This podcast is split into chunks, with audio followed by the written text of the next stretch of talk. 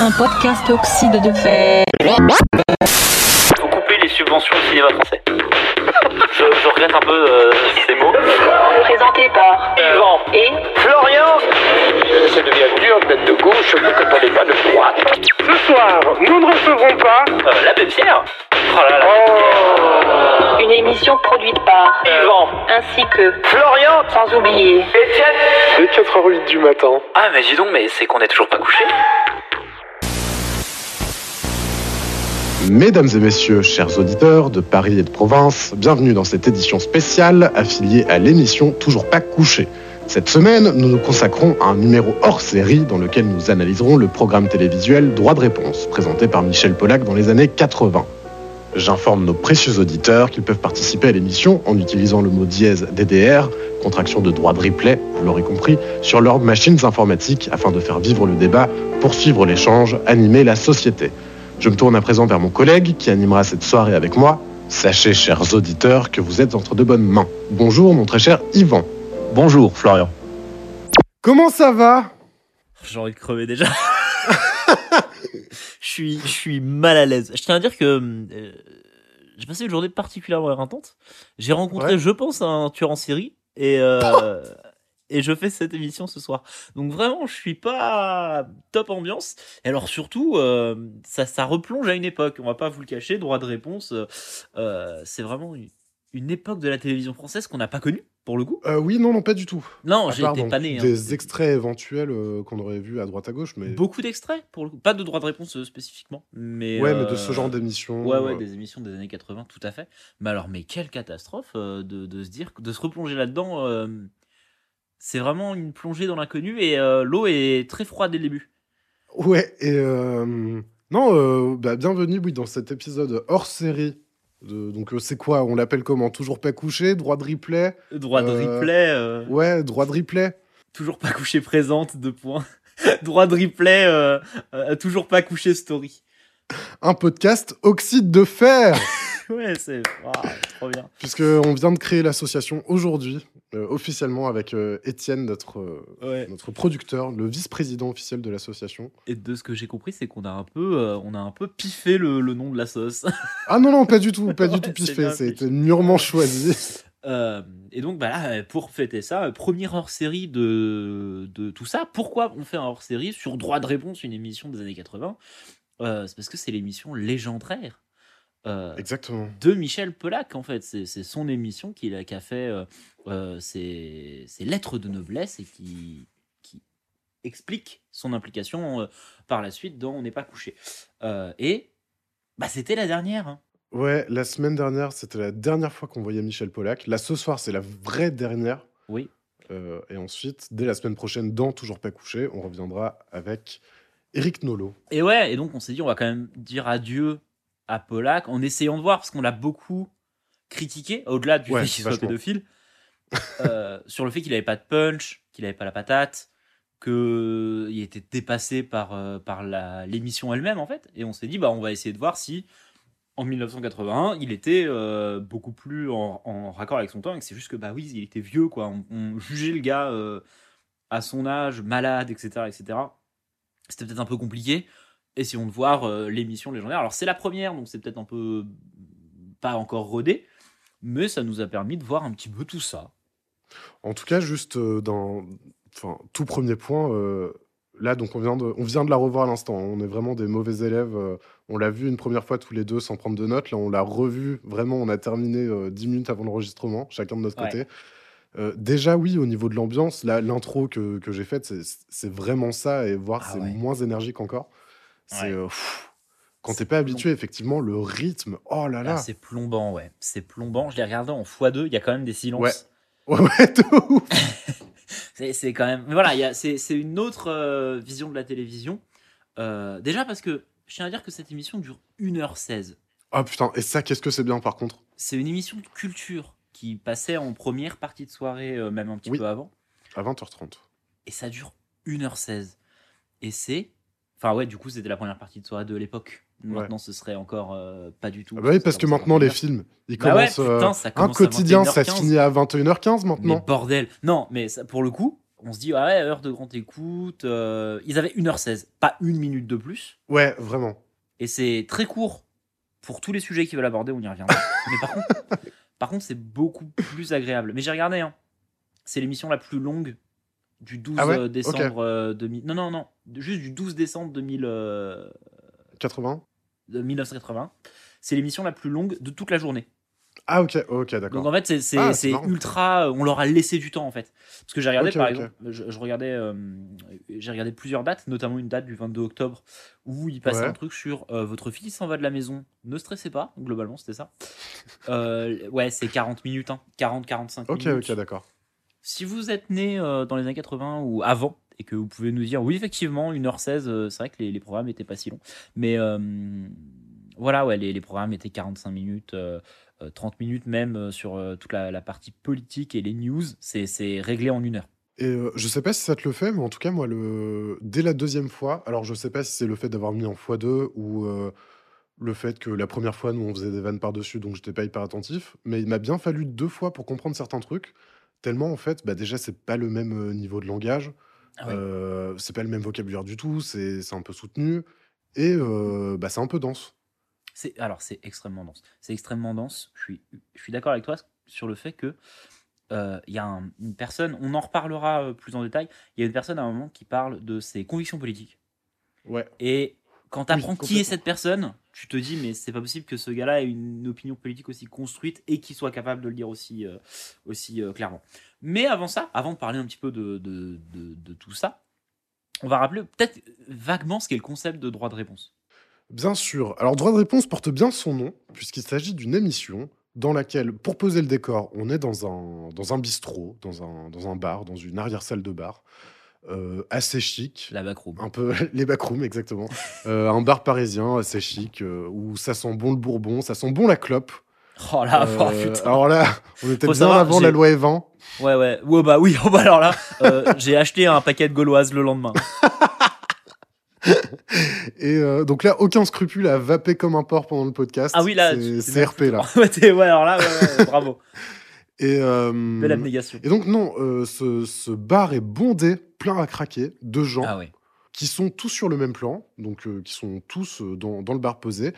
Des micros sont placés un peu partout dans le bar, et tout le monde peut prendre la parole. Et en gros, c'est Michel Pollack qui balance des thèmes dans l'Assemblée, et tout le monde peut, peut récupérer, peut avoir son droit Et de tout le réponse monde a, ouais, a son droit de réponse. Et là, pour le coup, Michel Pollack est honnête.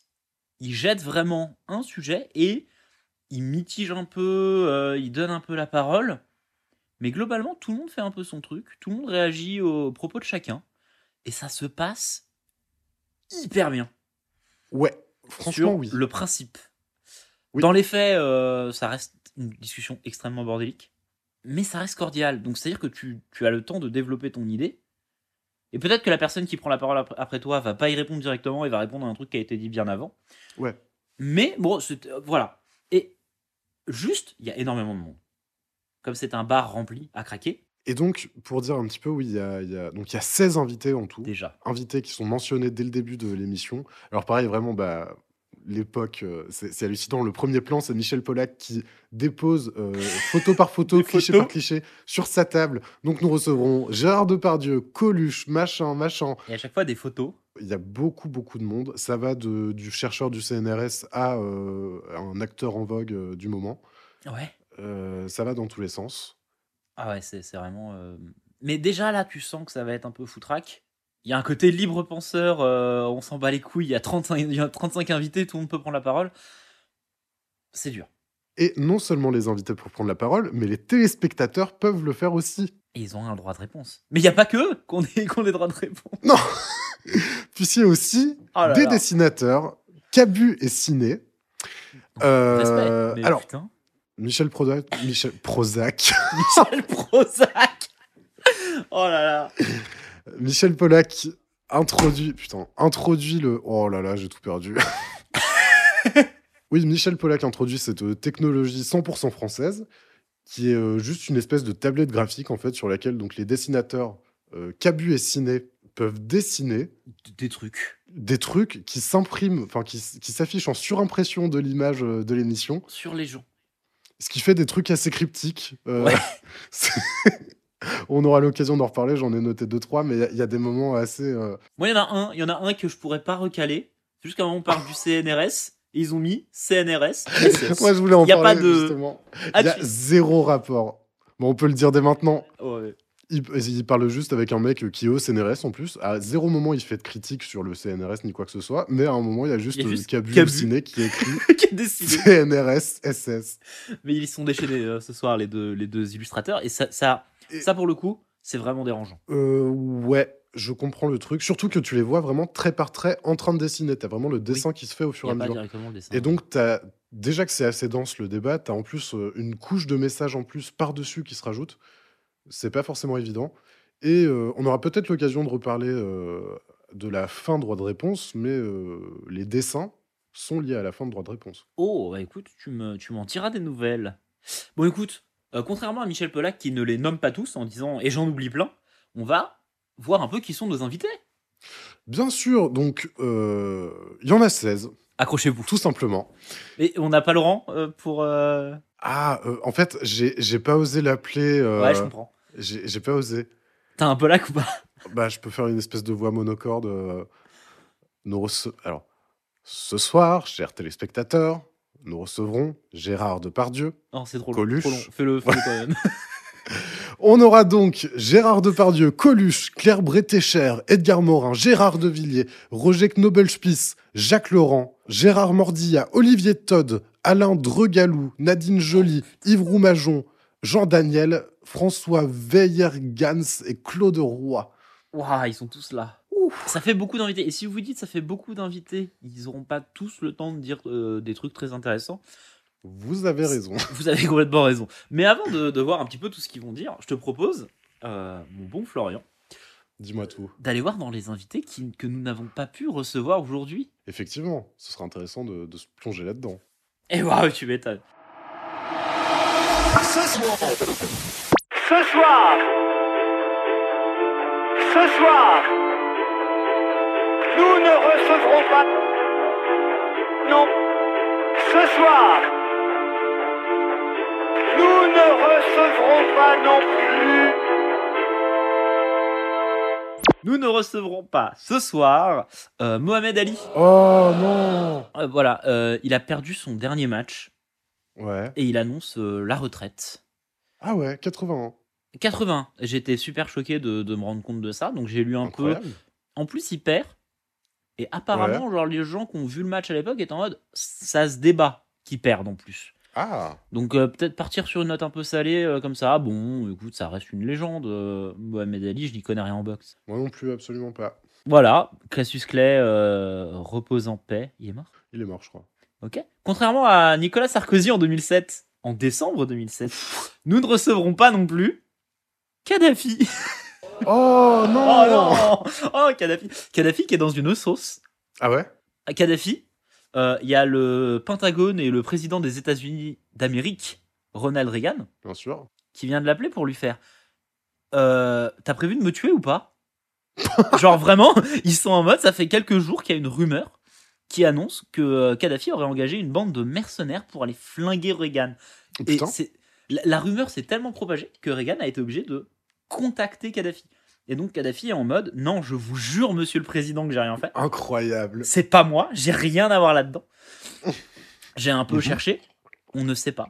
Ok, d'accord. On sait juste pas. Les experts du contre-espionnage américain Ouais. euh, qui se penchent un peu sur l'histoire, maintenant de nos jours pensent qu'il y avait vraiment rien du tout. Mhm. Euh, et que euh, c'était c'était vraiment juste une rumeur qu'a qu'une sombre euh, euh, agence de contre-intelligence a dû faire passer dans les Ok, tuyaux d'accord. américains et ça a occupé les États-Unis pendant 2-3 semaines Incroyable. pour savoir si Kadhafi ou non allait euh, à l'Elysée. Non, ça il le fait, mais après euh, aller buter euh, Reagan. Genre, est-ce que t'as payé des mecs pour tuer Ronald Reagan? Ça me voilà. Euh, nous ne recevrons pas non plus les grandes fortunes. Oh. Eh, tu crois pas Faudrait les taxer? Ouais, moi j'avoue, moi, euh, moi je, je les boufferais même, c'est putain. Ouais. Eh ben, 15 milliards à partir de 15 milliards, peut-être tu vas te faire euh, taxer. Voilà, sache-le. Ok, d'accord. Ce- Peut-être. On parle pas en pourcentage, t'as remarqué? Bien C'est, y a pas de, ouais, c'est Voilà, c'est dans les tuyaux, donc c'est pas mal. Ouais, depuis que la gauche est au pouvoir, de toute façon. euh, Mais c'est ça, c'est vraiment 80. Ouais. C'est l'air du temps. On vire la peine de mort et euh, on taxe les riches. Vraiment, c'est devenu le communisme à mes yeux. et nous ne recevrons pas non plus Britney Spears, car elle est née depuis 8 Elle- jours. Ouais, ok. Voilà, donc j'avais pas grand chose, mais ça nous permet de, de nous replonger dans une, dans une époque hein, quand même où, euh, où on taxait pas les riches, euh, où Mohamed Ali était encore la plus grande star sur la planète et où euh, Kadhafi allait peut-être tuer Ronald Reagan. et voilà, c'est les, les gens que nous ne verrons pas aujourd'hui. J'en ai pas beaucoup et euh, pour marquer l'occasion, Ouais. j'ai un petit jeu pour toi. Oh, merveilleux. Et oui, ce jeu s'appelle 1980, 2007, 2000. 2022 ou les trois? Oh, incroyable. tu sais qu'on est en 2023, mec. Oui, mais c'est décembre. Ah oui, d'accord. Ah, bien vu. Ok, très bien. Le président américain déclare, en commentaire d'un rapport publié la veille, l'Iran était dangereux. L'Iran est dangereux. Et l'Iran restera dangereux s'il a le savoir-faire nécessaire pour produire une arme nucléaire dans l'environnement politique actuel. 2022 Ah, ah, ah, ah, 2007. ah, ah. C'est 2007, c'est George Ouais. Bush qui dit ça. Ok. Euh, bah George oui. Bush, euh, voilà, l'Iran et George Bush, hein, Ouais. globalement, beaucoup de pays et George Bush. Euh, La plupart du temps, beaucoup de pays musulmans et George Bush. Ouais, au Moyen-Orient, oui. Ouais, bon, pff, euh, voilà. Euh, non, non, ouais, c'était 2007. Hein, euh, Ok, ok. Et nous, on reçoit pile au même moment hein, le, le président libyen. Bah, Puisque bah oui, euh, Kadhafi vient à l'Elysée. bien sûr. Donc il a pas tué Reagan hein, en 82, 83, tout ça. Il n'y a pas eu de, de meurtre d'un président américain. Ronald Reagan, qui a failli se faire tuer, néanmoins pendant une, une attaque terroriste, mais rien à voir. C'était pas. Ouais. Euh, qui est venu chez nous. Et euh, voilà, globalement, euh, au même moment où nous on reçoit Kadhafi, il y a George Bush qui est vraiment en train de dire euh, le Moyen-Orient, vraiment, c'est que des emmerdes, faut pas y aller. bon, bah Nicolas Sarkozy en 2007, il le savait pas, mais Oui. George Bush avait raison. hein.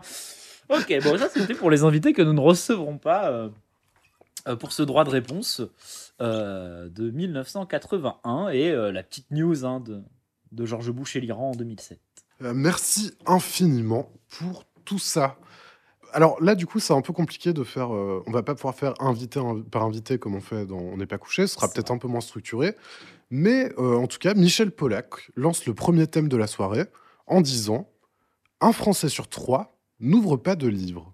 C'est vrai. Sur combien de temps, juste Michel? Moi, c'est une question que je me pose. C'est une très bonne remarque. En une année? En- De sa vie? J'imagine. Parce que je crois qu'il donne les chiffres pour euh, 81 et il dit que c'est euh, encore moins que par rapport à 80. que par rapport à, à 80 et 79 Ok. Parce semble. que l'info donnée comme ça, elle ne veut rien Oui. dire. Un a- Français sur trois ne, ne lit pas de livre. Non, n'ouvre pas un livre. Lequel? N'ouvre pas un livre. Quel Oui, livre n'est pas ouvert? Dis-nous, parce qu'il y a un livre qui est pas ouvert. Non mais voilà, le fait qu'il donne- déjà ça, ça, ça, ça reste du Polak euh, sur beaucoup de choses, c'est-à-dire qu'il est assez foutraque euh, le monsieur. Euh, Ouais. Mais ça leur permet de lancer le, le un des sujets en fait qui pour le coup va être euh, la toile de fond de tout ce qui va se passer par la suite, c'est-à-dire bah la culture et qu'est-ce que lit un Français. Exactement. Et ça va être lié à plein d'autres sujets, sur la violence et sur plein de trucs. Mais du coup, voilà, ça commence sur ça. Est-ce que tu est ouvres un livre, toi? Euh, je suis en train de lire, euh, on en reparlera peut-être d'ailleurs dans l'émission plus tard. Euh, je suis en train de lire Le joueur de Dostoevsky. Oh, énorme ça. Et toi? Je suis en train de lire la. Alors, je l'ai pas en, en français en plus. Du coup, ça doit être L'avènement et la chute du Troisième Reich par euh, Richard L. Schreier. Oh, Euh, quoi C'est chacun son livre Ah non mais bien sûr. Je t'emmerde Te- Tu lis des temps, va pas Dostoevsky Les Russes Non mais euh, le- t'es fou Moi, euh, Troisième Reich, c'est fini. On sait qu'à la fin, ça finit bien.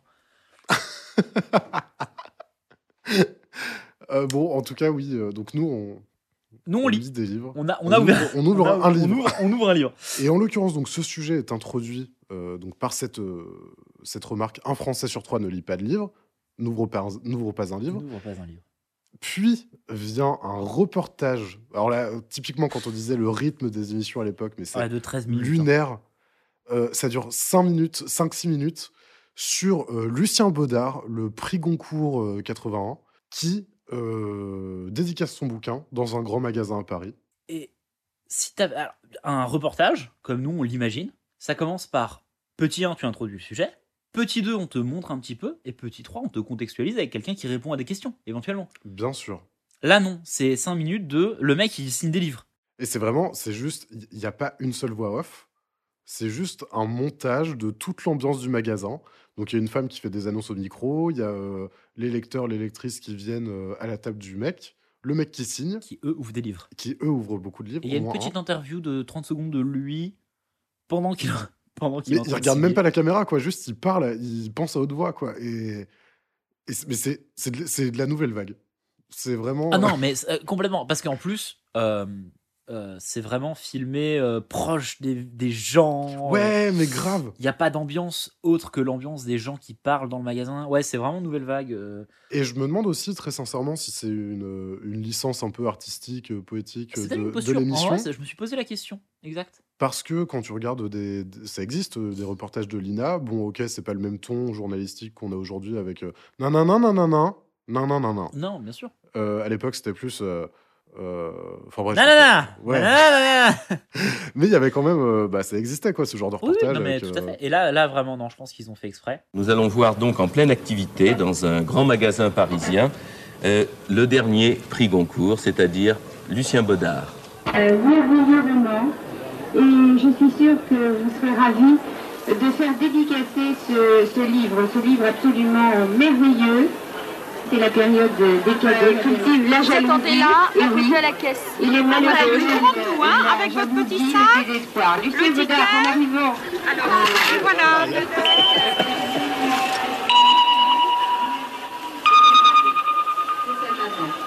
Eh bien, c'est une très très belle histoire d'amour où se mêle le désespoir, le désespoir et puis euh, la jalousie. Merci beaucoup, madame. Pour Cécile, le prénom. Ils auraient dû ramener euh, du vrai matos aussi, peut-être, parce que, alors, au niveau du son, euh, Ouais, bah du coup. la captation est pas bonne. Hein. Alors oui, parce que d'un côté, il y a le son du reportage, il y a aussi le son de l'émission de manière générale. Pendant l'émission, donc il y a vraiment des micros qui pendent de partout pour capter tout ce que peut dire n'importe qui, vu que tout le monde peut prendre la parole. Mais du coup, t'entends le moindre plissement de cuir du mec qui est en train de boire son bourbon tout au fond. Ah, les, les, les mecs qui mettent du, des glaçons dans leur bourbon. tu les entends, mais c'est de l'ASMR de glaçons, quoi. Genre, ouais, non, non, c'est terrible. Et le pire, c'est Coluche qui lit son journal juste en dessous du micro. Ah ouais, quel connard. Donc, faut savoir que nous, on avait un petit peu de background sur cette émission. C'est sur le fait que Coluche, on lui donnait pas la parole et qu'il Ouais. est parti. Premier plan sur Coluche, il prend Le Monde et il commence à le lire.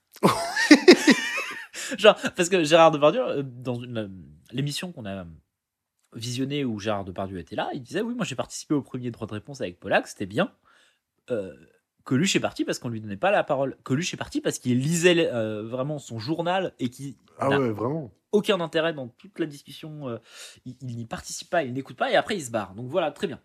En vrai, ce reportage, il permet de demander un petit peu à tous les auteurs qui est autour de la table est-ce que ça vous plaît de faire des dédicaces? Et euh, pff, alors je sais plus, il y en a un qui dit euh, oui bah je l'ai déjà fait, c'est un peu une corvée, mais bon faut passer par Ouais, là. ça fait partie du truc, quoi. euh, Ouais, c'est ça. le seul moment où on a un peu l'occasion de vraiment rencontrer les gens qu'on lui livre. L'éditeur nous oblige à le faire. On le fait, voilà, c'est pas. euh, Super. Donc, déjà, l'émission commence sur un truc Ouais. un peu lourd. Et effectivement, euh, nous, quand on a vu ça, mais vraiment, on a halluciné, quoi. Le reportage plus la prise de parole au début, ça démarre vraiment très, très lentement. Et le, le reportage est vraiment long en plus? Ouais. Ce qui fait qu'on était complètement, genre, un peu à contre-pied de l'émission, à se dire, euh, là ça va démarrer, c'est une émission de débat, Ah, il n'y a pas de débat, on, on met un 5 minutes de reportage. Et puis même, c'est vertigineux, quoi, de voir plan par plan les trucs Oui. qui succèdent et tu sais pas quand ça va se terminer, il Oui. y a rien de plus. Il n'y a rien qui te dit que ça se termine, en plus c'est juste d'un coup c'est Polak. On était vraiment, on a- vraiment, on n'était pas pris, euh, on n'était pas dans, dans le dirigeable quand il a démarré, parce qu'on était vraiment, mais en, en, en- en train de poursuivre l'émission et essayer de comprendre où ça allait, quoi. Et bon, finalement, on, on a quand même retrouvé notre chemin, puisque euh, Michel Pollack donne la parole à Gérard de Villiers. Ah. Qui est Gérard de Villiers? Bah pour ceux qui ne le connaîtraient pas, moi je vais en parler très brièvement. Je sais pas si tu as fait des recherches. euh, J'ai pas regardé euh, plus que ce que je savais déjà. Oui, voilà. Vous savez forcément qui est Gérard de Villiers, parce que vous avez forcément vu ses livres dans des brocantes, dans certains magasins, etc. etc. C'est l'auteur des SAS et d'autres histoires euh, Donc voilà, SAS, vous avez déjà forcément vu les, les couvertures, bande de sagouins.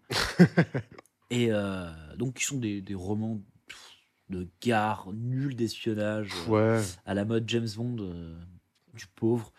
Très proche de, de, voilà, de ces romans, les San Antonio, les, les OSS. Et il est là, voilà. Et on apprend dans l'émission qu'en plus d'être un, un auteur de, de romans un peu. que l'émission va caractériser comme des romans faciles à faire, Ouais, facile à faire et facile à faciles à lire, euh, c'est aussi un, un sale nazi. Ouais, alors le mot nazi est prononcé assez vite. Lui, euh, il dit Je ne suis pas nazi, je suis libéral, j'ai Oui. horreur du communisme. Voilà. Voilà. C'est juste que lui, il aime pas les cocos. Euh, Exactement. Ce qui, dans cette émission, alors, pour se remettre dans l'ambiance, euh, ils ont tous des gueules de, de- de profs d'histoire communiste des Ah années ouais, 80. vraiment, absolument.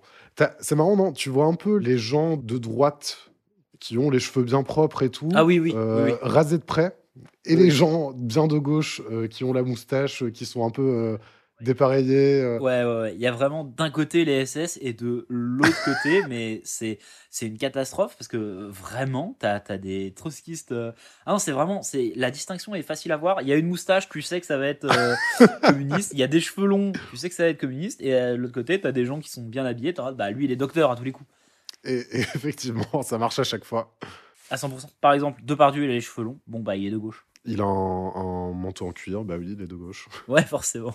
Et donc lui, il se défend d'être euh, nazi. Déjà, ce qui est, Ouais, si t'as à le faire, vaut mieux le faire. en 81 surtout. Ouais, mais, mais ouais, c'est chaud, quoi. Alors, euh, parce que je suis sûr que Gérard de Villiers n'est pas, n'est pas communiste. Cependant, le fait qu'il soit pas fasciste, j'y crois déjà moins. En tout cas, je sais pas, mais aujourd'hui, il a vraiment la réputation d'être. euh, Enfin, Oui. je sais même pas s'il est encore en vie, mais d'être absolument conservateur. Et... Oui, oui, mais ça, d'être très conservateur, mais en même temps, on, euh, Mais oui, de toute façon, tu lis un. SS. Ils en parlent un petit peu. euh, ils parlent du fait que, que les femmes sont des objets dans, dans, dans ces bouquins, que Ouais, c'est euh, c'est souvent des métis, c'est des corps, euh, et que c'est, oui, des, des figures exotiques de fantasmes et pas grand chose de plus. Et que ça justifie la torture, ça justifie plein de trucs très. de tous les trucs que tu peux faire pour l'État français sont justifiés dans SAS, visiblement. Oui, oui, oui, absolument. Et aussi, donc Gérard de Villiers, il faut savoir qu'il est, il est absolument fortuné grâce à ses bouquins. Il en Ah sortait 4 par an, et ça fait, ça fait à l'époque où l'émission est diffusée, 16 ans qu'il fait ça. Donc 64 livres. Et euh, publié partout dans le monde, euh, c'est le, le, le vendeur numéro un de bouquins. Et donc, c'est un vrai sujet de, de société euh, culturelle. Ouais, en vrai, c'est assez intéressant de l'inviter. Et en vrai, c'est intéressant. Et d'ailleurs, on invite aussi un mineur de Mulhouse, qui est un grand lecteur de Gérard de Villiers, qui ne lit que ça d'ailleurs. Non, il lit pas que ça, c'est pas vrai. Oui, bah pareil, il lit des trucs sur le Troisième Reich comme toi. Waouh, tu viens de Alors, j'ai jamais été à Mulhouse. Euh, ouais, le mineur de Mulhouse, euh, très étrange parce qu'on le fait venir. Lui, il est juste lecteur. C'est sa seule, euh, la seule raison pour laquelle il est là. Et lui, il n'a pas écrit un bouquin. Il n'est pas professeur sur euh, le sujet euh, de la violence dans les bouquins, etc., etc. C'est juste que lui, il aime bien SAS et qu'il en lit beaucoup. Et première question, c'est euh, vous lisez pas du si mais non Euh, Ça fait vraiment singe chavant, quoi. Ah ouais, absolument, vraiment. C'est horrible. Parce que lui, en plus, il est juste en mode, bah ouais, en fait, il y a un comité d'entreprise. Déjà, il y a un comité d'entreprise euh, euh, avec une bibliothèque d'entreprise. Et il y a des SAS. Je me, je me suis pris à lire ça, c'est trop bien. Bah Ouais. voilà. Et en fait, il a vraiment rien de plus à dire que ça, quoi. Et euh, Stendhal alors? Bah ouais, mais bon. Déjà, ça a commencé par, euh, on en a pas parlé, mais Depardieu qui, euh, qui parle de pièces de Peter Hanke dans lesquelles Oui. il a joué euh, au théâtre, etc. Et qui dit très clairement sur euh, SAS. Ouais, Moi, j'en ai lu deux. Le premier, j'ai bien aimé. Le deuxième, c'était le premier, mais euh, au- pas au Exactement. même endroit. C'est tout le temps la même chose, SAS. Et euh, donc le sujet SAS, on pourrait se dire que c'est clos, mais en fait ça va introduire un, un autre truc. euh, on va passer de SAS into la violence de manière générale. En fait, c'est assez malin. Honnêtement, l'émission est faite de sorte à ce que t'es invité des gens qui soient, qui puissent parler de la violence et dans les propos sur SAS partent, tu vois, puissent euh, rentrer dans la conversation.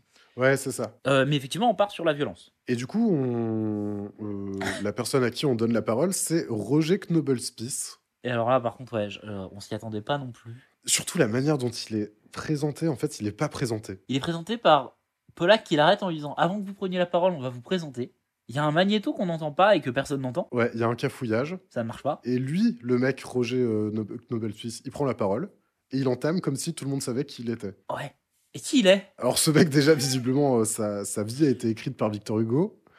Ah oui Voilà. J'ai le passage Wikipédia que j'avais balancé la dernière Ah fois. ouais, Euh, donc, il évolue dans une famille nombreuse de sept frères et sœurs, quatre garçons et trois filles, marquée par la violence de parents alcooliques. Il vit avec son frère Jean, une, dé- une jeunesse délinquante faite de petits vols. Jean est abattu par un commerçant à qui il a volé un autoradio.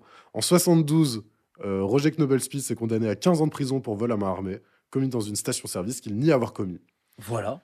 Et par la suite, d'ailleurs, gracié par le président de la République, François Mitterrand, en 81, Ah, Mitran. il est de nouveau arrêté et incarcéré en 83 pour un braquage qu'il nie de nouveau avoir commis. Oh bah dis donc Il se coupe alors un doigt qu'il envoie au garde des Sceaux Robert Badinter pour protester contre l'injustice de son emprisonnement. Il sera acquitté en janvier 86. Mais ah ouais, deux fois? Ouais, deux fois. Pour rien? Visiblement pour rien. euh, euh, J'en sais pas plus, hein, c'est source Wikipédia. Mais, euh, mais en tout cas, ça me faisait halluciner de voir ça C'est c'est pas de chance. en ayant vu l'émission. Donc lui, il dit tout de suite, ouais, moi j'ai fait 17 ans en prison, je peux vous dire que j'en ai lu. Et c'est déplorable, le SAS. Euh, c'est pas bien du tout. Il vient pour, euh, pour parler de la violence en disant que euh, bah, SAS, c'est de la violence pour des gens qu'on n'a pas spécialement besoin quand on lit ça dans les prisons. euh. C'est ça. Il va même plus loin. Il dit que c'est le livre le plus lu en prison. Ça encourage les prisonniers à la violence. Et l'administration pénitentiaire, même, elle n'autorise pas grand-chose de plus que du De Villiers, en fait. Oui. Et donc lui-même, il dit donc il ne savait pas lire et écrire euh, avant d'aller en prison. Il avait 17 ans, je crois, quand il est rentré. Ouais. Donc il a commencé par de la littérature populaire de ce genre. Et puis petit à petit, il s'est mis à lire des ouvrages politiques. Il s'est mis à écrire lui-même. Et euh, il lisait quatre livres par semaine. Au bout d'un moment, il a été euh, pris, piqué par ça.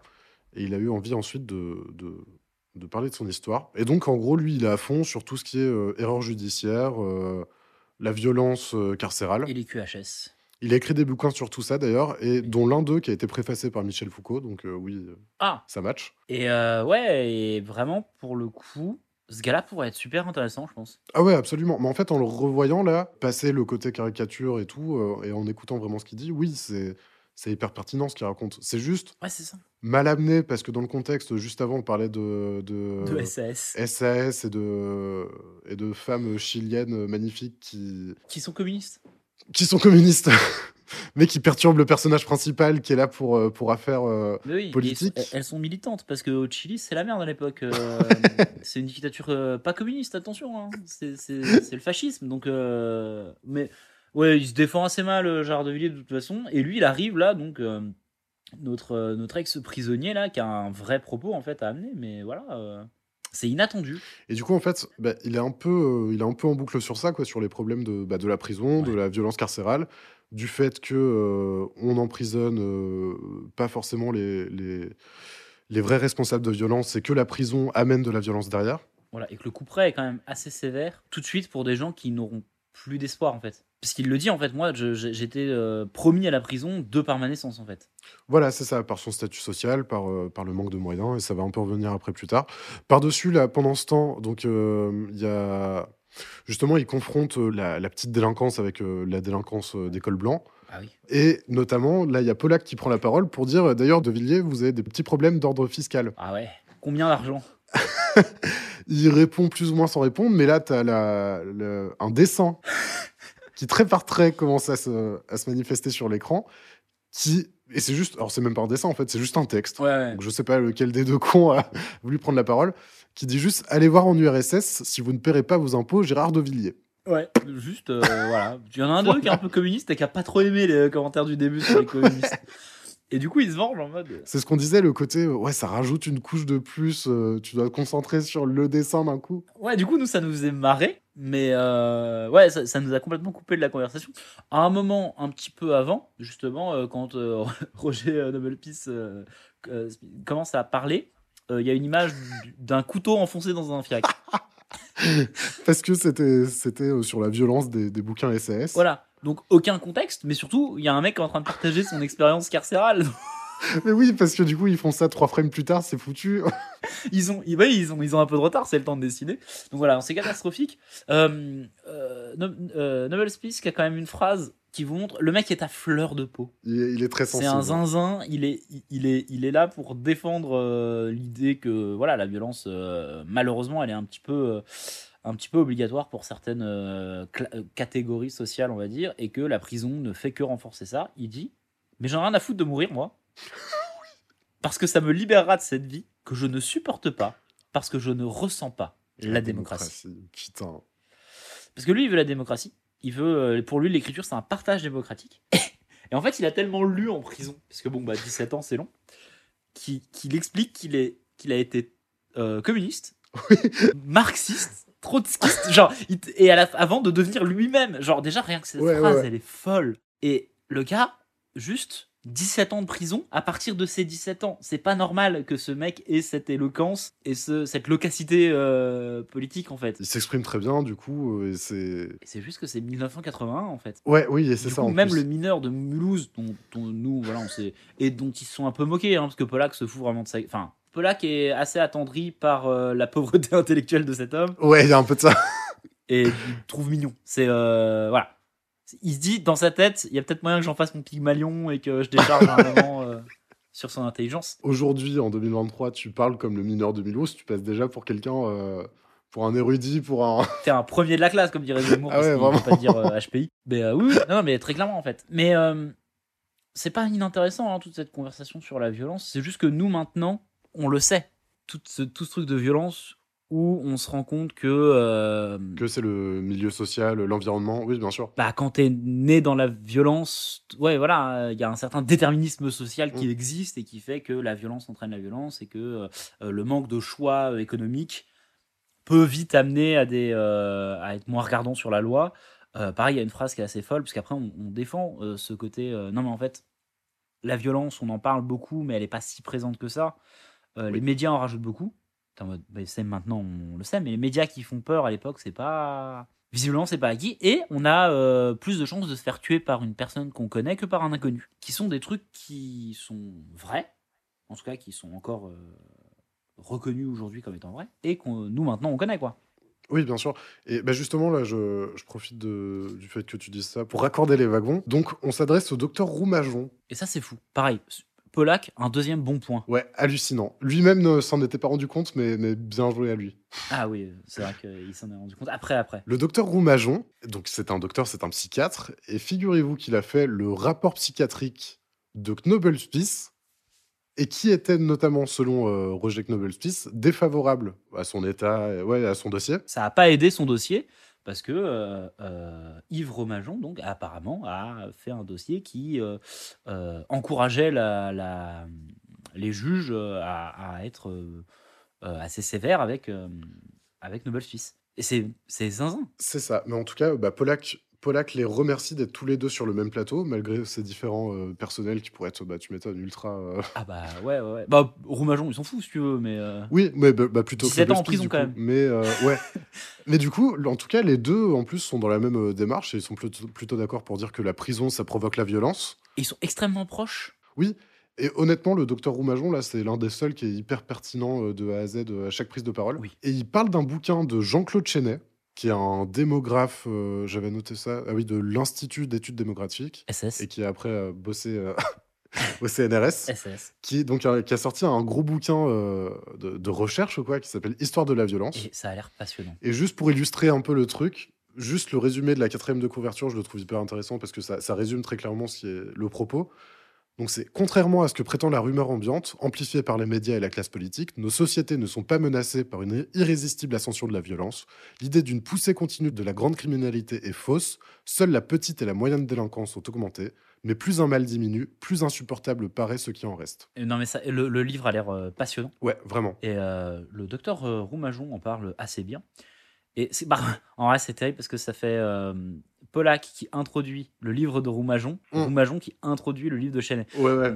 Ça, ça devient le bordel, mais c'est tous des gens euh, qui ont une, une assez bonne culture et qui donc euh, peuvent en parler au moins de ces livres. Oui, et ils le connaissent tous, le bouquin. Ils- ça se voit qu'ils viennent tous Ouais, de le lire alors qu'il est Oui, sorti oui, il y a deux il y a, un- il y a un- il y a un, un autre docteur, euh, donc un autre psychiatre en face de Chenet sur une autre table, qui a lu le bouquin alors que ni lui ni Chenet ne se connaissent, ni d'Ève ni d'Adam. Enfin, c'est c'est incroyable. Roumajon explique que Chenet euh, euh, remarque effectivement il y a une violence et qu'il faut pas la nier non plus, mais qu'en prenant le détail de à quoi correspond cette violence, finalement, il y a plus de violence, mais il y a moins d'actes violent. C'est ça. Et en fait, bah, il va même plus loin. Il dit qu'en soi, il n'y a pas tant d'insécurité que ça dans le monde occidental et que c'est, on est dans une ère extrêmement calme, potentiellement la plus calme de l'histoire de l'humanité.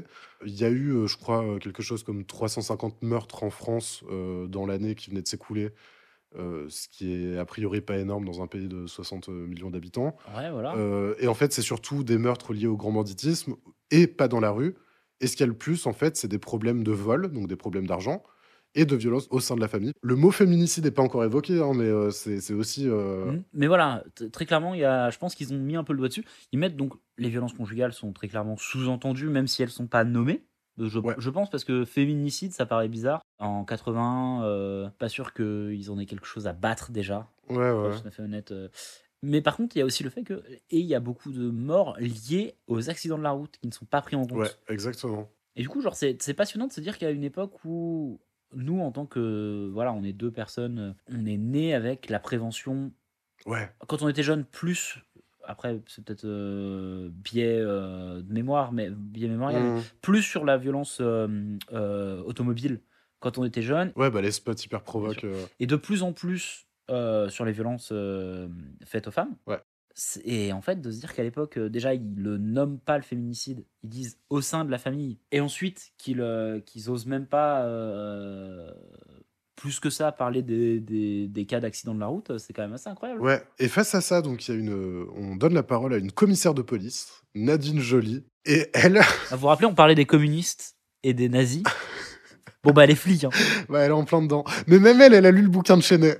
oui, c'est Et vrai. elle dit, elle dit oui, alors euh, moi je l'ai pas détesté, mais je trouve que sa, sa définition est un peu minimale, sa définition de la violence, il faudrait un peu plus creuser. euh. Ah, il y a quand même, Donc c'est c'est hallucinant. il y a quand même de la violence partout, Et notamment, quand même, on peut pas nier le fait qu'il y ait beaucoup de moyenne délinquance. même petite, ouais. Par exemple, aujourd'hui dans le métro, Ouais. euh, on peut se faire tirer son portefeuille. Ah ouais. Il y a des jeunes loupards fumant sur les banquettes. C'est. Et, et voilà, c'est un peu son seul point. C'est en gros, oui, d'accord, mais euh, la violence euh, à laquelle on assiste, euh, ça peut être tout aussi emmerdant. C'est, ça participe au sentiment d'insécurité et ça, et ça tue pas forcément, mais ça, ça rentre dans, le, dans la vie des gens. C'est une intrusion dans la vie quotidienne des gens. Ouais, elle parle du fait qu'il y ait plus d'incivilité, en fait. Ouais, c'est ça en fait. mais que ça reste assez violent sur le quotidien. Et en vrai, c'est vrai, on se fait tirer son portefeuille dans le métro parisien par un loupard euh, qui est en train de fumer des cigarettes. Honnêtement, c'est assez, c'est quand même assez lourd psychologiquement de devoir repasser par tout un processus de, de récupération de ses papiers, etc., etc. Même le fait de porter plainte en, en réalité. Oui, oui. Euh, euh, mais franchement, c'est quand même essayer de se raccrocher aux branches de non mais ça va, il n'y a pas tant de meurtres que ça en France, de, euh, de répondre. Ah, quand même, on peut, on peut vite se faire tirer son portefeuille euh, dans le métro parisien. Je trouve. Et bah, ça, fait, ça fait longtemps que j'ai pas regardé euh, BFM. euh, putain, j'ai dire iTélé. C'est dire à quel point ça fait longtemps. bah, ça fait longtemps, ouais. news, etc. Mais j'ai l'impression que c'est bah, encore le genre de discours, euh, d'argument que tu peux mobiliser aujourd'hui quand t'es un peu Ah conservateur, non, quoi. Ouais, Ouais, mais alors pour, pour, regarder beaucoup de BFM TV, Mhm. il y a même plus d'exemples donnés en fait. euh. Oui, d'accord. Oui, c'est juste un fait, c'est établi, c'est. euh, L'ultra sécurité, maintenant, ça n'a plus aucun rapport. En fait, Ouais, ouais. ce qui se passe euh, avec l'ultra sécurité, c'est qu'on nomme toujours un sentiment d'insécurité en France sans nommer les, les Oui, faits. bien sûr. Ou alors, il y a une prof qui prend un coup de couteau et du coup, on est en mode, bah voilà, euh, l'ultra violence, euh, faut faire gaffe. Tu vois, c'est ça maintenant, c'est c'est des occurrences qui permettent d'en reparler. Ouais, bien sûr. Et sinon, il n'y a pas besoin d'occurrences. euh. Mais on l'avait vu avec Zemmour, hein, de toute façon, qui a moins besoin de. C'est vrai, mais ça, je crois qu'on en, on en parlait dans On n'est pas couché d'ailleurs. C'est marrant de voir effectivement à quel point, à l'époque, on parlait plus des thèmes généraux, alors que maintenant, c'est toujours euh, via le biais d'une d'un fait divers, d'un machin. euh. Et que, et que même, ça, ça allait encore plus loin, où nous, on en parlait pour euh, l'immigration. Oui, exactement. où il y avait une question de chiffres clairs de combien de personnes on accepte sur le territoire français en 2006. Ouais. Là où maintenant, c'est le nombre de migrants qui arrivent en France et c'est déjà trop. Sans parler de la nationalité qu'on donne à ces gens-là. Ouais, absolument. Et euh, oui, oui, oui. Mais des- et alors là, à l'époque, euh, c'est vraiment des. Et alors, il y a aussi une- un truc assez fou de. euh, bah oui, mais du coup, euh, dans le métro, parce qu'il y a un petit peu d'incivilité et de, de violence, maintenant, il faut avoir un ticket, il y a des grilles qui font peur. Il y a des grilles qui font peur aux enfants. ouais, ouais, faut le savoir. Non, mais ça, ça moi, je me rappelle que quand j'étais petit, donc euh, quand même, euh, Je suis né environ 15 ans après cette émission. J'étais terrifié par le métro. Mais à cause du petit lapin vert. Bleu, le petit lapin rose. Ah merde, j'ai oublié son nom. Marcel, je crois, il s'appelle. Euh, Mar- Marcel Quindois, il s'appelle. Non mais oui, mais voilà, genre, mais déjà pour vous dire également, on en est à, à un truc phénoménal, c'est que là, visiblement, le fait que le métro soit régulé, Ouais, ça les, ça les choque. Ouais, c'est perturbant. Ouais, bah moi en tout cas, ça m'a mis assez mal à l'aise de me dire qu'ils vivaient dans une. Non mais en fait, c'est tellement hors sol de dire que ces gens-là vivent à une époque où visiblement devoir passer ton, ton, ton ticket dans le métro, ça te fait chier. Mais le fait que la peine de mort soit en France euh, quasiment encore légale, ou soit juste maintenant plus légale, ça les, euh, ça les choque pas, quoi. Ouais. Parce qu'à aucun moment on parle de la peine de mort, qui est quand même une violence. Et euh, non, mais je sais pas, c'était. Voilà. Ce sujet se termine un peu en, en eau de boudin. Avec euh, Polak qui dit oui, bah, on n'a plus trop de temps maintenant, euh, on, a, on a fait qu'effleurer le sujet. Ouais. On va devoir passer à la suite. Polak, à partir de maintenant, malheureusement, il va courir après le temps. Ouais, sans jamais réussir à le rattraper, on peut non, le dire. parce que euh, il se rend compte de l'heure qu'il est, le fait que le sujet soit ultra intéressant et tout le monde ait des trucs à en dire globalement, et que lui, il a invité Edgar Morin, Ouais. qui est pas là pour ça. Il a invité quelqu'un qui est Absolument pas là pas. pour ce, cette discussion-là. Euh, Et entre-temps, faut, faut caser un, un mini-reportage de Bernard Lavillier qui a écrit une chanson sur euh, Knobel Spice Oh qui s'appelle Betty. Ah oui, ça Ah, j'avais oublié. Alors, il y a, y a six minutes. Ouais. Facile. De photos de Bernard Lavillier la jour, la Souvent journée torse av- poil. avant un concert. Déjà, Bernard Lavillier qui fait euh, du deadlift et des euh, overpress. Enfin, genre, non, mais il est, il est monstrueux. Oh, qu'est-ce que je l'aime. Donc, il soulève euh, de la terre, hein, euh, vraiment comme un. Ah ouais, ouais. il pousse de la fonte comme un, mais comme un Golgoth pour le coup. Avant son concert. Donc, déjà, il se maintenait de ouf en forme. Mais après, il est, voilà, il est comme ça. Sur, euh, sur une chanson à lui, euh, à la guitare acoustique, avec des paroles du type La nuit carcérale tombant sur les dalles et ce lit glacé, aller et venir, soleil et sourire sont de l'autre Oh, côté. putain. Donc, euh, ouais, vraiment. Moi aussi, j'étais noir, mais pour d'autres raisons. Je venais de passer 20 ans enfermé en prison. Joué. Ouais, bah non, mais euh, la vie, enfin, genre, ouais, ouais, il- Ah bah ouais, visiblement, euh, l'emprisonnement, c'est son, c'est son dada. Non, mais voilà, donc ils font ça, et, à la- et après ça, en fait, euh, voilà, euh, il admet enfin, je pense, Polak, qu'il a pas le temps. Oui. Parce qu'il dit, j'avais invité Edgar Morin. Et là, je trouve que Polak, en vrai, se démerde très bien. Il a pas le temps de parler d'Ed- d'Edgar Morin, en tout cas, il va aller très vite, mais je trouve que dans ce qu'il dit, c'est très, très, c'est très juste et très pertinent et très beau même. Donc, le bouquin d'Edgar Morin, c'est le journal d'un livre. C'est un bouquin qui raconte tous les détails de la vie d'Edgar Morin pendant qu'il écrivait un autre bouquin Ah oui, c'est le. oui. euh, qui s'appelle Pour sortir du XXe siècle.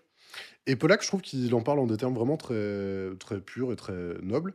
Donc il dit que c'est pas un bouquin exhibitionniste, malgré le fait que euh, il, Que ce soit un journal, donc euh, tu peux. il va même jusqu'à dire qu'il a eu le courage d'écrire sa vie dans les moindres détails, euh, dans tout ce qui est question de déménagement, Salaud. de problèmes personnels, euh, des problèmes conjugaux, des problèmes d'argent, etc. Et euh, il dit même, vous me faites penser justement à Dostoïevski qui se faisait harceler pour écrire un feuilleton euh, parce qu'il avait plus d'argent. Et il le fera plus tard, Polak, il l'a déjà fait. Non, mais là, en fait, alors là, oui. Parce que, euh, donc, si vous suivez la chronologie, euh, c'est vrai que là, c'est un peu euh, narration non linéaire, on se perd, mais donc, Donc là, c'est le, c'est le préquel au fait qu'il soit pédophile. voilà, c'est ça. Nous, on a appris en 2007, dans la chronologie 2007, pendant qu'on faisait l'émission, que Michel Pollack avait commis un acte pédophile. Absolument. Qu'il avait euh, narré, écrit, publié dans un journal intime euh, qui s'appelle euh, 1980, euh, je sais plus combien, journal intime de Michel Pollack.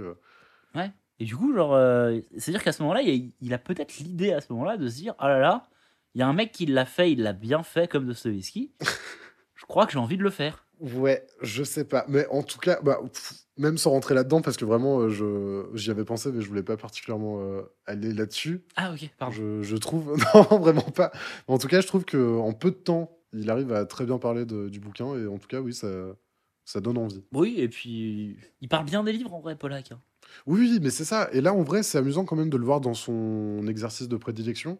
Oui, on en parlait. On en parlait au début là, de, de cette émission-là. On l'a jamais vu être vraiment à l'aise. Ouais, parce qu'il faisait des fois, dans On n'est pas couché, euh, surtout au début, une chronique sur un bouquin qui durait euh, deux minutes à l'arrache. Oui, et puis pff, fallait qu'il le cale dans un livre qu'on lui avait imposé et qu'il avait souvent pas aimé. Ouais, c'est ça. Et je crois que Pollack, il est bon pour parler des livres qu'il aime en fait. Bah, c'est ça. Et là, en fait, bah, effectivement, tu le vois, il est assez naturel et il passe son temps à citer des bouquins. Ouais. Il a euh, 15 000 bouquins autour de lui. euh, pareil, il loue les mérites d'une technologie qu'ils vont bientôt avoir. Oh. qui s'appelle, euh, je sais plus comment, le vidéographe, je sais pas Ouais, quoi, mais en gros, ouais, ouais, c'est un truc qui permettra, euh, à partir du mois de janvier, donc euh, très rapidement, de diffuser les couvertures des bouquins dont ils sont en train de parler, parce que à l'époque, c'était pas un truc qui existait, voilà quoi. Voilà, mais sans filmer le livre. C'est ça qu'on veut vous Ouais, dire. ouais, c'est ça, c'est ça. Et, et en fait, et c'est même, c'est même touchant de voir à quel point il, il trouve ça révolutionnaire et génial d'avoir euh, le- la couverture sous les yeux pendant qu'on en parle. Ouais, lui, il pense au livre, quoi. Genre, il pense pas à autre chose. Ouais. C'est un vrai passionné de livre. Du coup, là, il en parle bien. Il parle un peu de l'Observateur, enfin, du Nouvel Obs. Voilà. Et du coup, là, on en vient donc euh, au dernier intervenant, qui est Jean Daniel, qui est le fondateur du Nouvel Ops, qui a sorti une espèce de bouquin rétrospective sur euh, les, les- bah, le Nouvel Ops depuis sa création, etc. Ouais, voilà. Et en fait, euh, Jean Daniel, il va pas parler de son bouquin du tout. Il va faire euh, un bilan de l'émission. Ouais. Il va dire qu'en fait, il s'est senti mal à l'aise pendant, tout- pendant toute l'émission parce que l'intervention était difficile selon lui. En fait, il est en train de faire une méta-analyse sur l'échec de l'émission de parler de, des sujets importants comme la violence. Pendant l'émission. Parce que la Ouais. fin de l'émission, c'est de chier sur l'émission maintenant. C'est ça. Et Edgar Morin poursuit en disant on peut pas parler de la violence de manière euh, kaléidoscopique. Euh, même pire que ça. Ouais. Il dit on peut. C'est difficile de passer d'un sujet bon enfant. On se sent forcément un peu gêné de venir vendre sa petite musique. non, mais c'est vrai. C'est exactement ça qu'il dit. Non, mais vraiment. Il dit vraiment, en fait, c'est- pas possible. Et on est passé de SAS à l'ultra-violence. Il y avait un petit peu de rapport. Mais là, après, on parle Ouais. de mon bouquin. Je, je suis assez gêné, ouais. Et en fait, Polak, bah, un peu, euh, un peu perturbé, il dit juste c'est vrai, vous avez raison. Et du Ouais. coup, il propose à Jean Daniel d'amorcer le débat suivant pour les prochaines semaines parce que bah, ils ont pas le temps de bien le faire ce soir. Bah. Et euh, alors Jean Daniel aussi, euh, bon, euh, grand, monsieur, hein, il est mort il y a pas longtemps, à 100 ans, je crois. Oh Il est, il est enterré au cimetière du Montparnasse. Euh, Lourd. Et donc, lui, il arrive parfaitement à, à- à décrypter, tel Hugo, le- le- la problématique, euh, la problématique euh, actuelle en politique, qui est donc, euh, je, l'ai écrit mot pour mot parce que j'ai trouvé ça assez brillant. La question, c'est de savoir où mène le refus moral puritain de la conception capitaliste de la vie et de l'argent. C'est quelque chose qui peut euh, avoir de grandes motivations morales très nobles, mais qui peut aussi déboucher politiquement sur des risques. Et c'est un débat intérieur au gouvernement actuel et qui est, euh, qui est, très important. Et effectivement, bah oui, la gauche vient de passer. Et la question, c'est l'homme peut-il vivre sans esprit de concurrence? Euh, c'est lourd. En fait, effectivement, ça, c'est pas un sujet, c'est un programme de Oui. répondre à cette question. Tu peux pas le faire, euh, évidemment, en un quart d'heure à la fin de ton émission. Bah non, bah non. Et ça amorce en fait, euh, oui, le débat qui sera le- la toile de fond de nos émissions suivantes. Paula qui essaie de s'en sortir comme il peut parce qu'il sait qu'il aura pas le temps de traiter ce sujet-là. Mais moi, j'aurais voulu voir une émission sur ce sujet-là. Ouais, que sur ça. Parce que la, la violence, le, le sujet peut être intéressant. C'est juste que là, la violence était traitée au milieu d'un truc pour l'introduire, pas vraiment bien trouvé avec SAS. Ouais. Que du coup, on met beaucoup sur euh, le dos des SAS et que tout le monde veut y revenir en fait. Comme c'est pas le sujet, enfin, comme la violence et bref. Et du coup, Noble Peace, pareil. Ouais. Ça pourrait être un sujet, lui, en tant que personne. Mais oui, ça pourrait être une seule émission, mais complètement. Et euh, alors par-dessus, c'est marrant, il y a un débat, euh, il y, y a un dessin pardon qui s'affiche avec euh, les phrases qui sommes-nous, d'où venons-nous, où allons-nous, et euh, avec une bulle au milieu et tous les intervenants euh, qui parlent, dont Michel Polac, qui disent moi je sais. Ah, Un peu, un peu subversif, hein. un peu C'est subversif. c'est genre de Charlie Hebdo. oh, oh, waouh!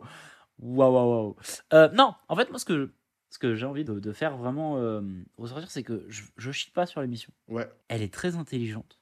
Un débat comme ça, juste un débat, c'est tout con, mais. Mais putain, on, on se plaint souvent que euh, ONPC est trop long Mhm. et que ça tiendrait en beaucoup moins longtemps. Ouais. Cette émission-là ne tenait pas en une heure et quart. Ouais, non, c'est ça. Il fallait trois heures d'émission. Ou alors, euh, fallait euh, segmenter juste faire un sujet, inviter euh, peut-être moins de personnes. Même tu fais que la violence, tu tiens pas une heure. Ouais, non, en fait, en fait c'est ça, faut un peu plus structurer, quoi. Faut, faut limite, heures. Tu hein. parles, ouais, tu parles, comme tu disais, que de Knobel Spies ou que de, de Villiers, à la limite, c'est intéressant aussi, pourquoi pas, de parler de la littérature euh, populaire. de euh, SAS VS, et euh. de pourquoi ça plaît, parce qu'ils en parlent Ouais. un peu. Il y a un docteur qui a vraiment envie de savoir pourquoi il bande quand il lit du SAS.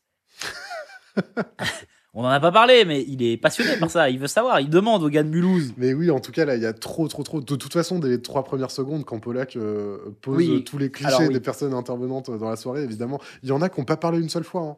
Ah, sans P, nombre de phrases, zéro. Dans les 16 invités, là, il y en a, il y en a qui n'ont pas parlé une seule fois. Euh, au contraire, Depardieu a beaucoup parlé. Enfin, c'est voilà. c'est- Ouais, alors, c'est vrai qu'on n'a on n'a pas listé parce qu'en fait, c'est juste des petites interventions où il rigole, où il fait un peu le con. C'est un peu le Laurent Baffy de l'émission, en vrai. euh. Oui, un petit peu. Mais euh, ouais, non, mais parce que au moment où il dit les 16 personnes, oui, il abat les Ouais. cartes au début de l'émission. moi, je me suis dit, merde, on n'a pas tout. Ah ouais, ouais, ouais, je comprends. Elle est pas complète, l'émission. 1h16, ah merde, on n'a que le début, où il doit y avoir des cuts horribles. C'était tellement impensable d'avoir tenté ça. Fallait le faire, mais ouais, faut le faire un truc où t'as toute la soirée, euh, Michel Pollack. Et euh, bah, justement, bon, bah, c'est l'heure de Dallas maintenant, euh, c'est fini. Et ouais, 45 minutes de Dallas. En bas, t'as un, truc qui s'affiche saturation, n'appelez plus SVP11, merci. Ah oui, ça galère. Ça galère. au- Ah oui, parce qu'il y a des... Ah oui, on a... mais on n'a pas parlé de ça, mais il y a des. Ouais, on pas Il y a parlé. des gens qui appellent pour parler de la violence en disant bah moi les grilles elles me font peur dans le métro. Et euh. même ça, Polak le gère un peu mal parce que sur le moment, il dit euh, Alors, on n'a pas le temps tout de suite, euh, je vous reprends dans quelques minutes. Et quelques minutes plus tard, la personne qui a appelé au téléphone il y a un quart d'heure, qui a attendu pendant un quart d'heure au téléphone, bah, parle d'un truc qui s'est passé il y a un quart d'heure, donc c'est mal Ouais. rythmé à ce niveau-là. C'est mal rythmé. Et ça va être si on devait faire le bilan de cette émission, c'est mal rythmé. C'est très mal rythmé. Donc, après, à savoir qu'est-ce qui est mal rythmé selon nous, selon nos codes qu'on a intégrés Ah depuis oui. tout petit parce qu'on a bouffé de ça, et qu'est-ce qui est mal rythmé en soi? Je pense que c'est un peu des deux. Oui. Mais après moi je pense que sur la, la gestion des appels et euh, du temps alloué, Ouais. enfin il y a plein de trucs où le rythme est très, est très mauvais et ne fait Ouais, qu'à ouais, la ouais. fin de l'émission, ils n'ont pas le temps d'en parler. Donc ça, c'est un fait. Maintenant, c'est mal rythmé aussi parce que à, nos, à, à notre époque, à nous, euh, c'est pas possible de passer ça à la télévision. euh, avec nos yeux à nous, c'est aussi, aussi une- un, une- un vrai problème. Donc ça, c'est... Voilà. Ça marche pas très bien. Ouais, moi j'en retire quand même. euh, Donc, et après, faut pas oublier que c'est une première, on n'a pas regardé les autres, euh, mais euh, Ouais. en tout cas, l'émission a duré jusque- jusqu'en 87. Donc 6 ans, pas mal. Et euh, rappelle-toi, je sais pas si tu te souviens, j'en avais parlé dans un TPC il y a longtemps, mais rappelle-toi de la fin Mhm. de euh, Droit de réponse. Oh là, oui, à alors quoi c'est dû Bah, à 100p Ben Justement, c'est dû à un dessin qui a été diffusé pendant l'émission de Viaz. ok. Alors déjà, il y avait plusieurs trucs. Il y avait de nombreuses plaintes de familles françaises concernant l'émission, Ah bon des plaintes du- de membres du gouvernement de l'époque, mais c'est surtout après la diffusion d'un dessin de Viaz passé à l'antenne, donc en, en septembre 87, suite au rachat de la chaîne TF1 par euh, Bouygues, Oh putain, oui. qui euh, et le dessin en gros c'était euh, le président de Bouygues qui dit une maison de maçon, un pont de maçon, une télé de M trois petits points. Parce que Oui. Bouygues c'est aussi les BTP. Bah oui, oui. Enfin, nous, on sait pas grâce à ça, mais... Et, euh, et le slogan de Bouygues, c'était une maison de maçon. Donc une Ouais. maison de maçon, un pont de maçon, une télé de hum, trois petits points. Ouais. Et en fait, dès le lendemain, euh, la direction, donc euh, bah, TF1, euh, racheté par Bouygues, a supprimé l'émission. Ouais. Et voilà comment ça s'est fini. Et c'est marrant. Donc ça, c'est la fin de droit de réponse. Mais je suis allé voir le début, comment ça s'est passé. Ouais. Et le début, ça fait suite à euh, une espèce de, de- de mise à pied de Michel Pollack, Ah ouais euh, qui faisait à l'époque une émission qui s'appelait Postscriptum, dont la dernière était euh, diffusée en 71, dans laquelle, donc c'est en vrai c'est exactement la même émission, Ah, sauf que c'est en noir et blanc. Et Pollack a plus de cheveux. Oui. Mais c'est déjà la même émission. Mais euh, dans cette émission, il y a eu la diffusion d'un débat qui a tourné autour de l'inceste. Oh non. Et en fait, il y a eu des propos euh, qui faisaient l'apologie de l'inceste, et donc Pollack a été un peu euh, chassé euh, de la télé pour avoir diffusé ça. C'est pas lui directement qui tient ses propos, Ah putain. mais c'est dans son émission que c'est diffusé. Et donc, il a eu une sorte de, de période de silence pendant 10 ans, et là, il revient en force en 81. Tout le temps les mauvais coups. Maintenant que la gauche est au pouvoir, tout ira bien. Ah ouais, le monde, le monde va mieux. Mitran n'est pas malade. Et, et justement, euh, et puis après, on pourra peut-être euh, conclure, mais justement, c'est marrant dans les commentaires. Donc, le- le- l'extrait Ah oui. de ce débat sur euh, l'inceste existe et est disponible sur YouTube. Ouais. Et ce que les gens disent dans les commentaires, c'est Mais putain, c'est hallucinant à quel point ces intellectuels parlent du sujet sans une seule fois se mettre à la place des victimes. Ah bah oui.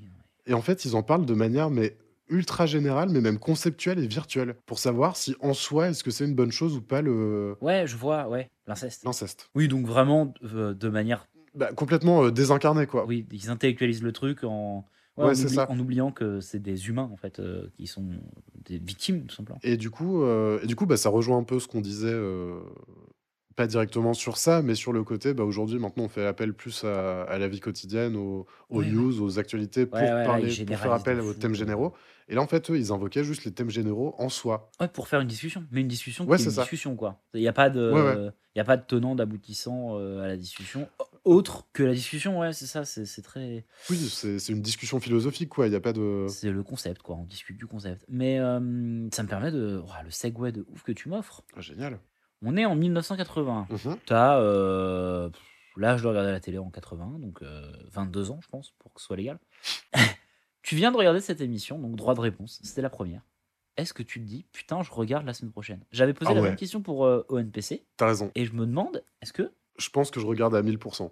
Ouais, ben, en vrai, moi aussi. hein. C'est sûr. Je suis désolé, mais c'est en vrai. Alors, déjà, ça permet de parler de sujets. euh, Putain, les mecs sont passionnants quand ils en parlent un peu, parfois. Pas tous. En vrai, ouais. Après, on est en 2023. Ouais. T'as l'âge que t'as maintenant. Est-ce que tu trouves pas Et elle va être un petit peu orientée la question. Je commence par un truc où c'est voilà, c'est un peu de l'entre-soi d'intellectuel, même pas politiquement du même bord, mais c'est vraiment de la branlette. hein. Ah non, non, complètement, complètement. Mais c'est fou de d'avoir réussi à mettre ça à la télé parce qu'en 80, je pense, je suis passionné par ça. Je suis... Et, et surtout, non mais sur TF1. Oui, oui, oui, sur bah TF1 oui. en, en première partie de soirée tous les samedis. Non, mais je moi, je serais passionné de ça. Je voudrais voir cette émission toutes les semaines, en fait. Ah ouais. Et moi, en fait, je me dis, je regarde, mais déjà, tu m'aurais posé la question la semaine dernière, j'aurais pas regardé. Ouais. Et en fait, il m'a fallu deux visionnages, Oui, pour, des recherches pour tout. et oui, oui. euh, une émission dessus pour, euh, pour apprécier euh, Ouais, à sa juste valeur le truc. Mais je suis d'accord, je suis d'accord. Mais en vrai, c'est pas, c'est, c'est assez, assez intéressant de se dire que oui, du coup, ça, il faut avoir un certain background culturel, sinon on est, enfin, comme nous, quoi, on est un peu perdu sur la moitié des, des sujets. euh, Ah oui, oui. Voilà. Et puis, putain, quel, euh, quel tour de force d'avoir réussi à tenir ça à 6 ans, par contre, Ouais, incroyable. à la télé, sur une partie de soirée qui est pas la plus facile. Les gens, enfin, tu te dis maintenant, ce serait impensable. Les gens ne veulent pas voir ça, je pense. Et en même temps, ça amène un petit peu, et ça, je crois que c'était aussi évoqué dans, dans je sais plus quelle émission de, de On n'est pas couché.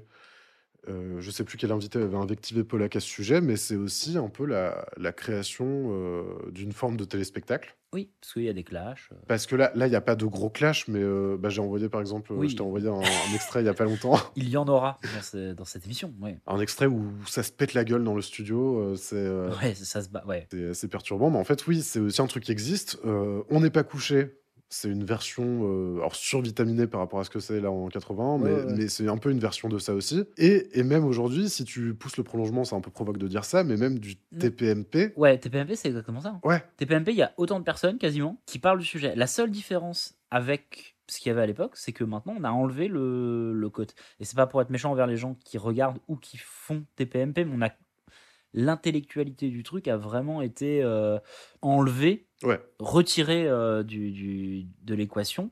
Et les sujets, du coup, ne sont plus. euh, Et pour le coup, bah, l'exemple avec Louis Boyard récemment, t'as aucune liberté de parole. Ah oui, non, bien sûr. Parce que là, Gérard de Villiers, il, a des, il a des propos aussi. Que, Ouais, que, bien sûr. De toute façon, tu pourrais plus avoir maintenant. Non, non, mais c'est. c'est- Bah, après, télé de M, nanana. Oui. Désolé, mais c'est exactement la même, la même idée de tu parles pas de monsieur euh, Bolloré. Oui, oui, c'est vrai, mais ils ont tenu quand même 6 ans Oui, ils ont tenu faire six toutes ans. les semaines euh, avec des dessinateurs de Harakiri et Charlie Hebdo, des trucs un peu provoques. euh. Ouais, bah, un peu, ouais. Et- Ouais. Épée dans le cul et tout, genre, dès, dès la première, quand même. Non, mais voilà, ouais, moi je pense que les, les gens dans les commentaires, parce qu'on peut en parler aussi, c'était une émission sur YouTube, Mm. là, euh, que nous on a récupéré. Parce que Lina, l'a- Merci Lina, putain. l'a. Ouais, ah bah Lina. Que serait YouTube sans Lina Ah ouais, Lina situation, déjà. bien joué. Ah ouais, propre Ouais. en vrai. hein. Ouais, je la prends. Euh, les commentaires sont en mode, bah, ça c'était la vraie télé. euh, euh, Ouais. Et en vrai, non, c'était pas la vraie télé. C'est pas si différent de ce qu'on voit. Mais juste, putain, c'était quand même. Ça se faisait chier à au moins inviter des gens qui peuvent parler des sujets. Les sujets sont les mêmes, mais ouais, il y avait un petit peu plus cette idée-là. Et pour terminer sur, euh, sur euh, la différence maintenant et euh, à l'époque, Ouais. Polak, tu lui donnes, et je rigole même pas, tu le ressuscites. Là, demain, Mhm. tu lui donnes Spotify. Il, il te fait les meilleurs podcasts. Ouais, t'as raison. Bah oui, c'est terrible. Mais parce qu'en fait, euh, le, le, le temps et tout, il, il- il se serait. Ouais, ouais, il inviterait des gens euh, pour pouvoir en parler et tout. Ce serait le, le, le meilleur support pour lui, je pense. De la radio. Ouais, t'as raison. Et en fait, bah, effectivement, euh, donc on a, on va pas plus creuser que ça, droit de réponse, donc il faudrait voir Non, plus loin. Mais en fait, il est pas excellent en débat politique. Non. Il est juste très bon quand il parle de littérature. Et c'est horrible que ONPC n'ait pas appuyé sur ça. C'est sa force, Ouais. au gars. Et Ouais, vraiment. On lui fait lire des livres de politique, en fait. Et du coup, maintenant, je comprends. En vrai, j'ai un petit peu. Je comprends un peu. Oui. le, euh, ça m'a fait chier, j'avais pas envie de le lire. Il n'y a pas de style. C'est c'est des gens qui ont écrit pour lui. C'est un con qui se lance dans des envolées lyriques. Et bah oui, du coup, c'est sûr que quand ta passion, c'est de parler de. De, de, de tous les, de tous les grands auteurs et que euh, et que tu as essayé pendant des années de ramener la culture dans le salon des gens en, leur par- en invitant des mecs qui seront dans la Pléiade Genre, bah ouais, c'est chiant quand on te fait lire le livre de. de... quand on te fait De lire le livre de, Sébastien. de Ramayad. non, mais voilà, c'est sûr, c'est chiant. C'est- Il n'était pas adapté à ça. En fait, on se moquait de lui, on mode il a plus la patate, il est vieux. Non, il aurait fait pareil en 80. Oui, oui, c'est ça, vraiment. Ça l'aurait pas plus intéressé. Sauf si ça parlait d'un bateau, par exemple. En tout cas, ouais, tu comprends la frustration euh, de, de le voir euh, évoluer dans, dans On n'est pas couché et voir que ça fonctionne pas, tandis que là, tu le vois s'épanouir euh, en parlant de littérature. Bah ouais. Et puis, oui, tu comprends un peu le côté vieux con de Ah bah oui, bah de toute Ouais. façon, maintenant, il y a que de la merde. Bah ouais. Moi, je suis content d'avoir vu cette émission. Ça recontinue. On a été assez dur. Je sais pas comment tu l'auras monté, je sais pas comment tu l'auras euh, Ouais, faite, mais sur la dernière de Polak, donc euh, ouais, ouais. ouais. l'émission précédente, on a été assez violent avec Polak en disant bah voilà, c'est terminé, mais en même temps, il servait à rien, il était nul. L'émission n'a pas trouvé Polak et Polak n'a pas trouvé l'émission. Je pense que voilà, c'était pas le, le- le bon chroniqueur, c'était et c'était pas de sa faute, c'est de la faute de la forme de l'émission par rapport à ce que lui il fait. Mais en revanche, Ah. et c'est un, peu, c'est un peu triste, mais du coup, maintenant, j'ai un peu peur de retourner On n'est pas couché. Pourquoi? T'as peur que ce soit trop rapide? Bah ouais, le côté trop rapide, trop euh, instantané, trop euh, un peu inintéressant sur certains points, sur même beaucoup Oui. de points. En vrai, on passe beaucoup de temps à se faire chier quand on regarde On n'est pas couché. Ouais, alors que là, alors que là, fallait s'accrocher de fou. Mais, mais t'en tirer quelque chose. Il y a vraiment Ouais. plusieurs émissions d'On n'est pas couché où on en ressort, mais vidé, on a- on n'a rien tiré de ça, quoi. Oui, oui, oui, mais même, mais même sur le centre notarial, là, parce que là, il y avait des sujets où, bah ouais, en le revoyant deux fois, on, on s'est dit, putain, oui, ok, le sujet est intéressant. Là, en regardant deux fois euh, certaines émissions de N'est pas couché, on a vraiment l'impression d'avoir perdu 4 heures de nos vies. hein. Ouais, c'est ça. Ouais. Donc euh, j'avoue que ça me fait un peu flipper par curiosité, évidemment, on va continuer. Moi, je suis curieux de voir comment ça va se passer avec Nolo et tout, mais euh, ouais, en vrai, bizarrement, ça me, ça me fait un peu peur. Ce petit Mais- détour-là, me... Ça va, ça va passer. euh. Ouais. Donc voilà, c'était le, le premier hors-série. En sachant qu'on va regarder tous les hors-séries, euh, enfin tous les hors-séries vont être pour des chroniqueurs qui se cassent. C'est ça, a priori, ou pour des...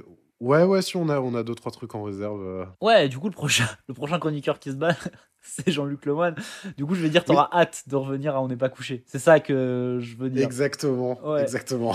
Oh, on pourra faire un La nuit nous appartient aussi. Oh non Eh ben écoute, je sais pas si t'as d'autres choses à rajouter. Non. À part que je- c'était vraiment, je craignais cette émission. Ouais. Et qu'au final, on n'a vraiment pas passé un si mauvais moment que ça. Je sens que Zemmour a beaucoup regardé cette merde. Ah ouais? Euh, ouais, après, c'est possible qu'il le fasse dans beaucoup d'autres trucs, mais je trouve qu'il a cette. euh, Ou en tout cas, il est très vieil, vieux jeu dans la manière de, de réagir à ce qu'on lui dit. Ok. Euh, de, de laisser couler le truc, de rigoler euh, de bon cœur avec quelqu'un quand il n'est pas d'accord avec cette personne et qu'ils arrivent à Mm. faire une vanne tous les deux et tout. Et en fait, là, je trouve que à plusieurs moments, c'est ce qui se passe dans l'émission. Et du coup, je, je sais pas pourquoi ça m'a fait penser à Zemmour, parce que je, je connais assez peu de gens qui font ça, qui ont ces réflexes de tiens, la personne n'est pas d'accord avec moi, elle fait un bon mot, je rigole avec cette personne, Ouais, ouais, ouais. et je lui dis oui, là, ok, vous avez raison, etc., etc., et j'enchaîne sur un autre truc. euh. Bah, par contre, c'est aussi marrant de le voir, euh, de voir son évolution, parce que maintenant, c'est plus du tout ce qu'il fait. Ah bah non, oui, oui, c'est ça. Depuis, euh, depuis CNews, il a complètement vrillé. euh. Ouais, mais les- la télé a changé aussi, et c'est plus. Oui, c'est ça, et il s'est adapté. Ouais, voilà. Sinon, je n'ai pas grand chose à en rajouter. Je suis agréablement surpris. Je déteste Ouais. Polak, je suis content de plus jamais avoir à l'entendre parler. Attends, mec, le jour où on retrouve son film interdit, là, Ah ouais, ça. t'inquiète pas qu'on va faire une série de podcasts sur ça. Oh là là, tu m'étonnes. Mais non, ouais, j'ai passé un bon moment, je suis content, je suis content de plus le voir, je suis content de, Bah de- ouais, de- de bah partir sur cette vacances. image de lui, euh, avec un peu de peps, euh, qui fait une émission qui a, qui a l'air de le faire kiffer et tout. Écoute, cool pour lui. Malgré le fait que ce soit un- une terrible personne. Ouais, je suis content. Ouais, en fait, on a, ça y est, on a terminé l'arc. Ouais, et puis de pouvoir, de pouvoir euh, quand même rendre un petit peu de, des- les lauriers de César à César. Ouais. En disant, voilà, c'était pas si nul Polak, c'est juste que là, il était pas dedans. Bon, bah, voilà. Euh, Putain, ça y est, c'est Nolo, mec. La semaine prochaine, on se retrouve pour une émission, la première émission avec Eric Nolo. Oh, ça va être bien, peut-être. Il n'y a même pas besoin d'aller rechercher les invités, je pense que c'est déjà un teasing suffisant. euh. Ah ouais, il y a Nolo. Attendez. Ouais, ouais, juste, il y a Nolo, ça y est. Vous venez de vous taper euh, 12 émissions de Polak. Polak. Et là, ça commence. Et maintenant, là, là, vraiment, on n'est pas couché, va vraiment commencer. Ouais, bah écoutez, on va peut-être vous mettre un mini teaser de toutes les émissions à venir. Voilà, démerde-toi. Oh, jamais de la vie. Allez, à la semaine Allez, prochaine. Hop là.